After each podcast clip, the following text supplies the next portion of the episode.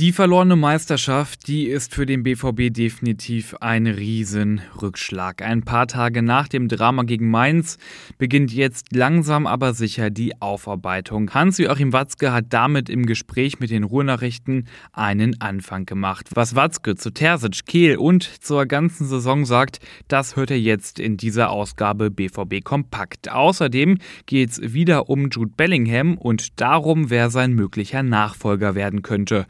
Also, direkt los. Ich bin Luca Benincasa. Schön, dass ihr dabei seid.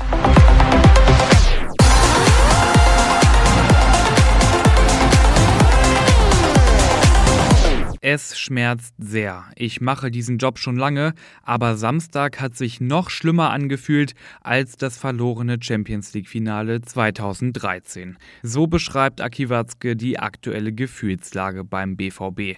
Aber auch nach so einem Tiefschlag kann man nicht ewig trauern und das wollen sie ja beim BVB auch gar nicht. In der nächsten Zeit steht nämlich schon die große Saisonanalyse der BVB-Bosse an. Edin Terzic, der bekommt da auf jeden Fall ein gutes Zeugnis, so Watzke. Alles, was wir uns von Edin erhofft haben, hat er zu mehr als 100 Prozent geliefert. Und auch mit der Arbeit von Sebastian Kehl ist Watzke zufrieden. Im Hinblick auf die kommende Saison sagte Watzke, wir werden von unserem Ziel nicht abweichen und wieder um die deutsche Meisterschaft mitspielen wollen, weil wir das Gefühl haben, dass wir ganz nah dran sind. Das bedeutet aber auch, dass wir vom ersten Spieltag an wissen müssen, dass jedes Tor wichtig ist und am Ende entscheidend sein kann. Jude Bellingham. Gestern haben wir im Podcast schon darüber gesprochen, dass er Dortmund im Sommer höchstwahrscheinlich verlassen wird und dann zu Real Madrid wechselt. Jetzt nach Ende der Saison hat der Engländer aber noch eine Auszeichnung bekommen. Und zwar ist er der Bundesligaspieler der Saison 2022-23. Das hat die Deutsche Fußballliga gestern bekannt gegeben.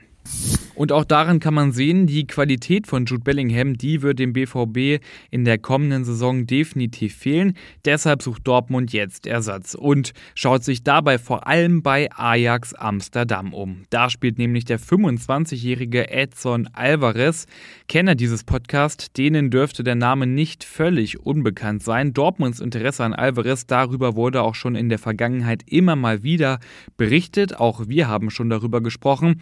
In diesem Sommer soll ein Transfer aber wirklich passieren. Alvarez spielt seit vier Jahren bei Ajax und mit eben Ajax Amsterdam ist er in dieser Saison nur Dritter geworden. Weil es für Ajax jetzt nur in die Euroleague geht, dürften Spieler vom Kaliber Alvarez nur schwer zu halten sein. Alvarez ist ein wuchtiger, leidenschaftlicher Abräumer im defensiven Mittelfeld, kann mit seinen 1,87 Meter aber auch in der Innenverteidigung aushelfen. Weil der Mexikaner bei mehreren europäischen Topclubs auf dem Zettel steht, will der BVB den Deal aber wohl schnell über die Bühne bringen. Aber das dürfte gar nicht mal so leicht werden. Verhandeln muss Sebastian Kehl nämlich mit Sven Mislintat, denn der ehemalige BVB-Scout Mislintat ist jetzt Sportdirektor bei Ajax. Und Mislintat, der gilt ja als knallharter Verhandlungspartner.